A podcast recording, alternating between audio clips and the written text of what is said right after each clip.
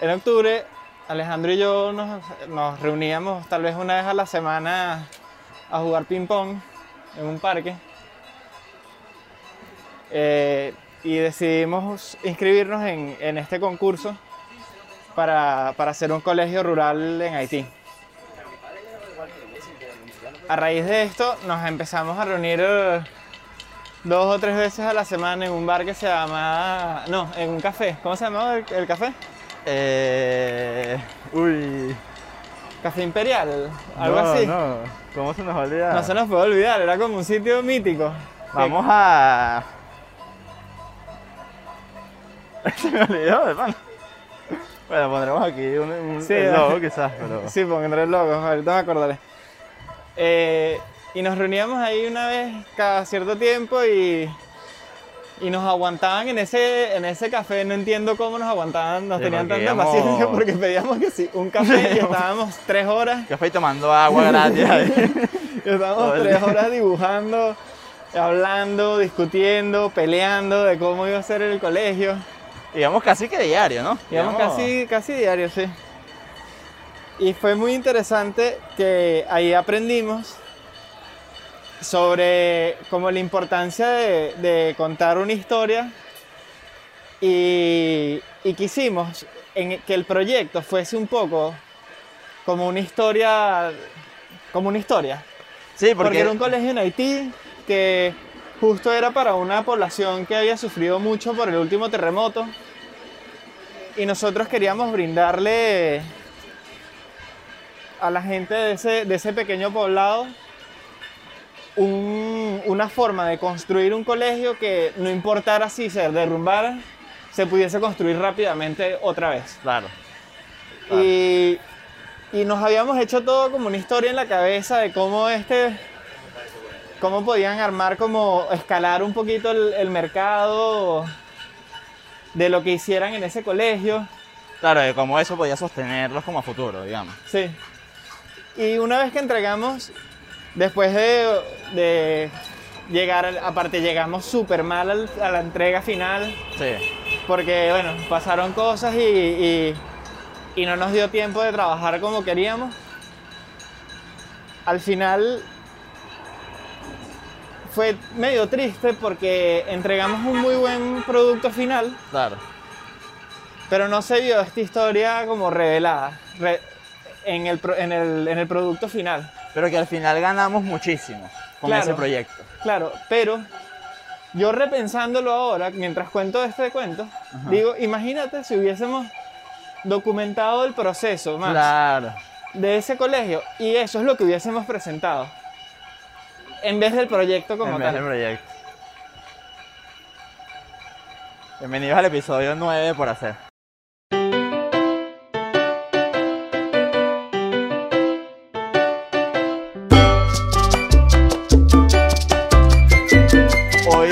Hablar sobre el contar historias. Sí, podría decir. Como, como el- sí, Storytelling. ¿Qué son las historias? ¿Cuál es su importancia? ¿Son importantes las Sí, yo historias? creo que esa es la primera pregunta. ¿Cuál Así es la mismo. importancia? Sí, Ok. yo creo que la primera pregunta es cuál es la importancia de contar una historia. Por- porque es un tema que además que Está que como de moda. Es súper interesante. Sí, está como de moda. Y es súper interesante que esto esté sucediendo como en este. Como en este momento que es- súper histórico. O sea, nunca había sucedido una pandemia.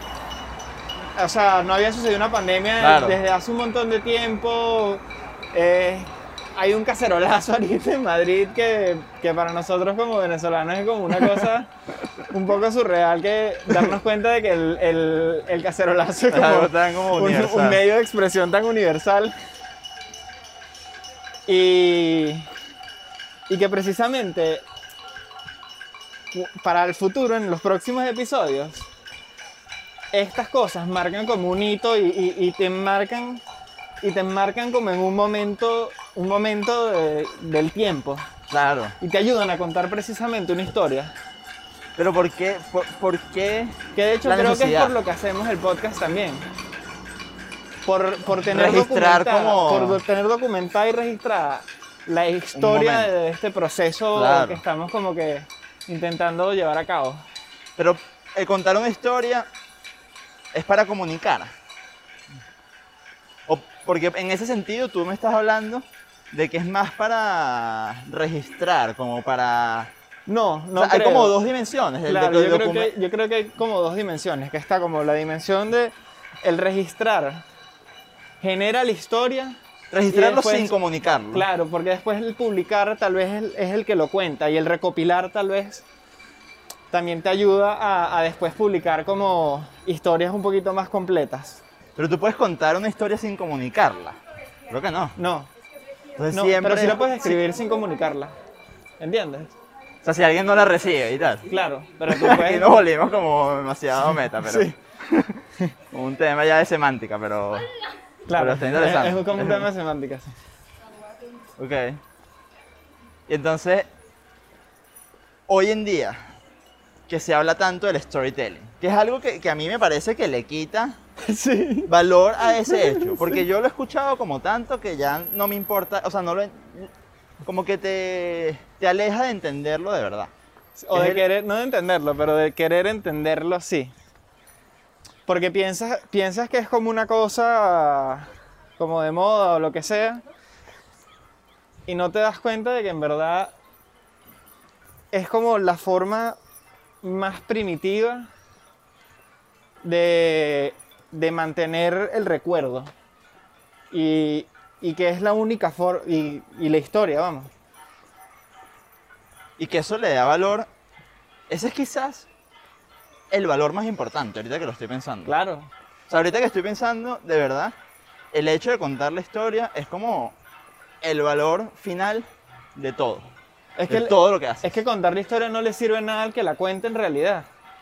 O sea, está bien, es, es- es precisamente como para la posteridad, es para, para que se utilice para lo que sea y que se saque el valor que se pueda de ahí. Pero pareciera que todo lo que uno hace es contar historias, aunque no lo hagas por eso.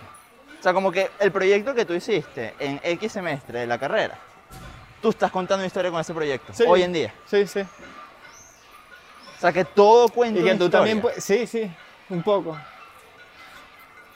Un poco, lo que eso, eh, claro, ahí volvemos como lo del tema este, como de la semántica que estábamos hablando, que tal vez no necesariamente se tiene que contar para existir la historia, ¿entiendes? Porque tú cuando pintas, por ejemplo, tú ahí estás dejándolo todo, o sea, tú estás Claro. ahí dejando como un, un retrato de cómo te sientes, de, de lo que te está pasando, de todo, y, y probablemente nadie lo entienda, y a nadie le llegue esa historia. Pero, pero si tú agarras ese ejemplo, el de un pintor, y tú analizas su vida a través de la pintura, si te cuentan la historia y tú ves la pintura, toda, toda la recopilación, Claro, adquiere un valor esa historia que te... claro. O sea, y más que, más que la pintura por sí sola o la historia por sí sola. Sí, qué locura, ¿no? Y es que, wow, que las cacerolas están Sí, vamos a llegar aquí a un, una especie de manifestación.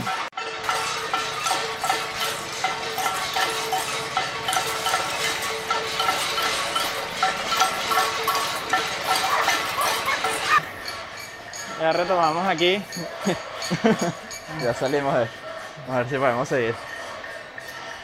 Eh, bueno, sí, el valor como que tienen las historias y la importancia. Que para mí... Me da risa que este ha sido el episodio como más acontecido. Sí, exacto. Y que eso es como también la- lo interesante de salir a la calle y, Claro. y precisamente documentar esto y contar como estas, estas historias, que pasan como estas cosas y a través de esto podemos contarlas, por ejemplo. Eh, te iba a decir que para mí una de las principales objetivos que tiene en común es el hecho de contar nuestra historia.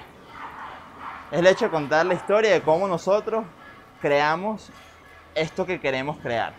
Que hay puntos en el que antes no sabíamos lo que era ni siquiera pero había la intención de contarlo, el proceso. Sí. Y Y que literal, eso, que empezamos, el primer paso que dimos, podemos bajar. El primer paso que dimos fue, vamos a tener una idea. Y, y la porque no contamos. importaba porque no importaba tanto la idea o sea como que Claro. no importa tanto eso como la meta sino precisamente el ir contando como la historia mientras va pasando e irla documentando e ir generándola y una vez que llegamos a esa idea, que puede ser la idea de común, puede que, ser la idea que- del que- juego, que- puede que ser... visto visto ahorita que lo estoy así diciendo realmente es casi que una estupidez o sea porque ¿Qué cosa? porque efectivamente como que mientras van sucediendo las cosas, la historia se va generando. O sea, creo que lo que nos propusimos básicamente fue como documentarlo. Claro. Eso, o sea, esa fue como la, la idea. Claro, claro, documentar como es. Pero, pero que una vez que tú llegas a esa idea, que puede que haya sido común la idea o el juego específicamente, por ejemplo, para mí el valor sigue siendo contar la historia del juego. Claro, claro. O sea, el valor que tiene el juego no es el juego en sí mismo o el objetivo del juego o el resultado que tenga ese juego. Claro, que puede, que, que eso, que, no- que en el juego yo creo que literalmente, no, no, ¿te imaginas si me hubiese caído? Qué buena Pero tú estás siempre, no puedes caminar y hablar. Eh, que, que precisamente por el hecho de contar la historia, o sea, como que ya la historia hoy tiene una riqueza que está empezando, que ahorita es que viene lo bueno. Ya la historia tiene una riqueza que, que si falla al final del juego, Claro. no pasa No nada. pasa nada, porque, porque- porque de verdad lo que nos interesa es como esto y que y poder decir esto y poder más adelante eh, ir hacia atrás y ver esto y, y- y ver qué estábamos pensando. Yo quería pasar por aquí porque justo eh, pronto, no sé cuándo, quisiéramos hacer como un video de una mesa que, que hicimos. Y este era como nuestro taller de trabajo. Aquí la cortábamos Sí, el, esa plaza para nosotros es importante. Nuestro espacio de trabajo. Cortábamos el, el carrito y, y, y trabajábamos aquí porque no íbamos a, a dañar ni a fastidiar a los vecinos en la casa.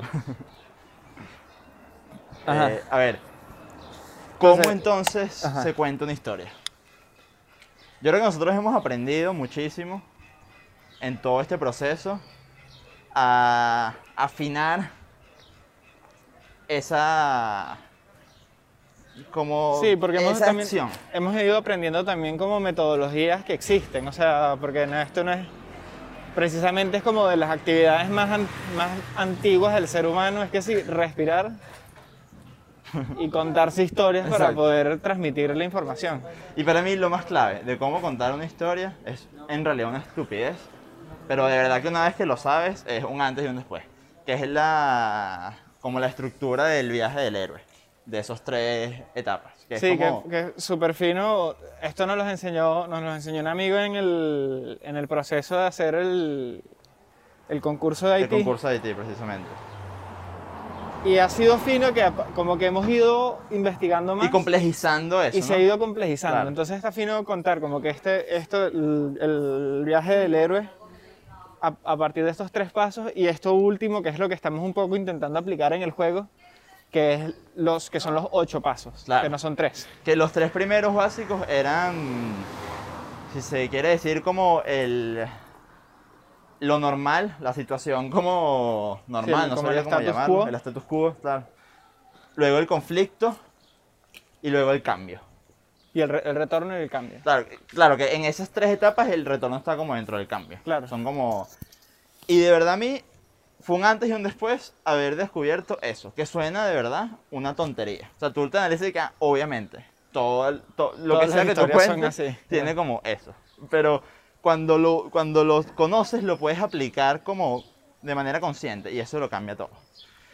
Que en estos ocho también me pasó un poco eso mismo. O Claro, sea, fue un antes y un después de los ocho pasos ahora. que tienen los mismos tres. Claro, ti- contiene los mismos tres, pero precisamente más complejo y con más riqueza por eso. Que los ocho, vamos a poner aquí un círculo, no sé si los vamos a nombrar todos, Sí. pero aquí un círculo donde, donde hablaba de todo eso. Que además el círculo, como representación gráfica de una historia, es súper clave. Claro. Porque habla precisamente de una de las cosas más importantes que me parece a mí de la historia, que es el retorno. el volver al punto de origen. Porque- Cambiado. Claro, y- exacto, volver al origen de una nueva forma. Sí. No sé si, si será que hablamos un poco sobre no sé, será que hablamos un poco sobre la sobre sobre esta estructura, sobre le damos más contexto, o sea, explicamos la, e- esta Sí, estructura. se puede. Sí, ¿Sí? No sé, estoy medio perdido ahorita. yo también. Me parece interesante como el, el recapitular un poco nosotros y el pensar tal vez como cómo empezamos, o sea, como, como cada vez que grabamos uno de estos podcasts es precisamente como una historia que se va como complejizando y se va volviendo una historia mayor. O sea, la historia del podcast. Por ejemplo, cuando queríamos empezar esto, yo agarraba mi bicicleta, me ponía mis audífonos y me montaba en la bici e intentaba grabar en los 10 minutos o 12 minutos que me tardaba en bicicleta llegar al trabajo un episodio de podcast y no podía. Claro. Sí. Y entender que cada vez que lo hacía, el siguiente era mejor. Y el siguiente podía hablar un poquito más. Y el otro era un poquito mejor. Y después nos intentamos grabar y teníamos como una sola cámara y era todo complejo. No, y yo también hice unos episodios Claro, como de prueba. Fue como una. Primero fue una, como una exploración muy individual. De ver cómo nos sentíamos cómodos hablándole como a la nada. Y yo me acuerdo que yo salí a la calle a hacer como este mismo ejercicio. Y sin fíjate- grabarme y hablar. Claro, entonces fíjate que cada vez que te pasa, como que sufrías, por lo menos, voy a poner con las tres, con las tres etapas porque obviamente es una historia como muy sencilla y no es, no es tan compleja, pero era básicamente nosotros demarcando como el status quo, que es como un poco el miedo a empezar a grabar algo, Claro. por ejemplo. Claro. Después, durante el, de la grabación, te quedas trancado, no sabías de qué Claro, hablar. era como el conflicto no de sabíamos- cómo. Cómo de verdad y llegaba, terminabas, ejecutabas y eso. terminas y cada vez vuelves con un poquito más Claro. Y eso nos ha pasado Claro que. cada episodio por ejemplo- literalmente este O sea, yo me acuerdo, yo estaba caminando por esta misma calle, de hecho, el primer episodio del podcast que yo hice solo.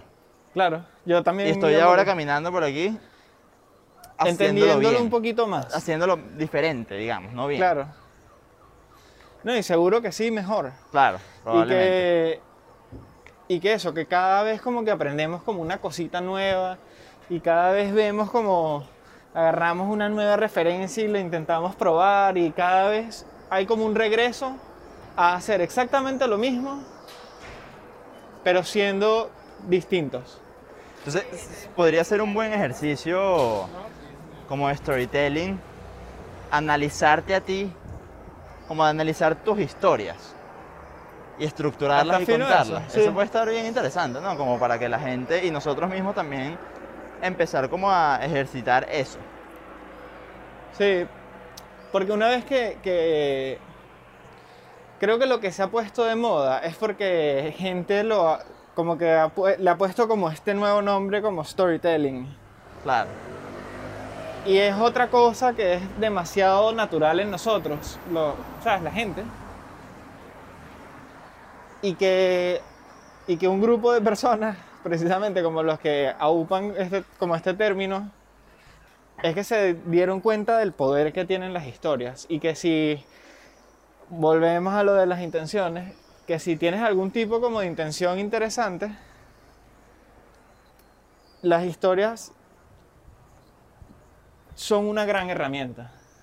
Y que tú la puedes aplicar, una vez que la entiendes como herramienta, la puedes aplicar en muchísimos aspectos de tu vida. En todo. Fíjate sí, que, sí, por sí. ejemplo, para buscar trabajo, literalmente, para crear un juego, para, o sea, para todo lo que tú quieras, puedes utilizar esa herramienta y siempre le agrega valor. Sí, sí, porque justo te estaba comentando de que estaba viendo como ejemplos de, de cover letters, como gente consigue como que contar historias y llegarle como a gente que está buscando trabajo y tal. Y uno me pareció muy interesante, que era, que era un tipo que, trabaja, que quería trabajar para una empresa de, de una marca de cosas de, de clínica, de equipamiento, de camas, tal. y él quería trabajar para esta marca. Y lo que les envía, en vez de mandarles el currículum y decirles toda su experiencia y lo grande que es él y tal, les dijo, mira, cuando mi abuela estaba enferma, su marca fue demasiado vital para que ella estuviese bien los últimos momentos de su vida. Y, y él estaba como súper agradecido con esa empresa. Y, o sea, yo, yo dije que, O sea, si tú empiezas desde claro, ahí, si tú empiezas desde ahí, obviamente, capaz no te contratan por claro, X o Y. pero destacas, Pero definitivamente. destacas. Llamas la es- atención. Claro, ya. definitivamente es, es una cosa que tiene muchísimo más valor que... Claro. Y que mira, Yo he trabajado 12 años en un Claro. banco y después me fui para acá y oye, he manejado a 50 personas. Porque habla, habla mucho de ti desde, desde tu humanidad. Sí. Y eso es. Es grande.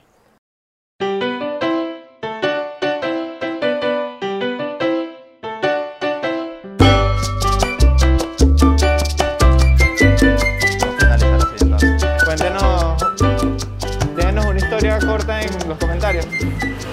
O lo que quieras. Hagan lo que les dé la gana.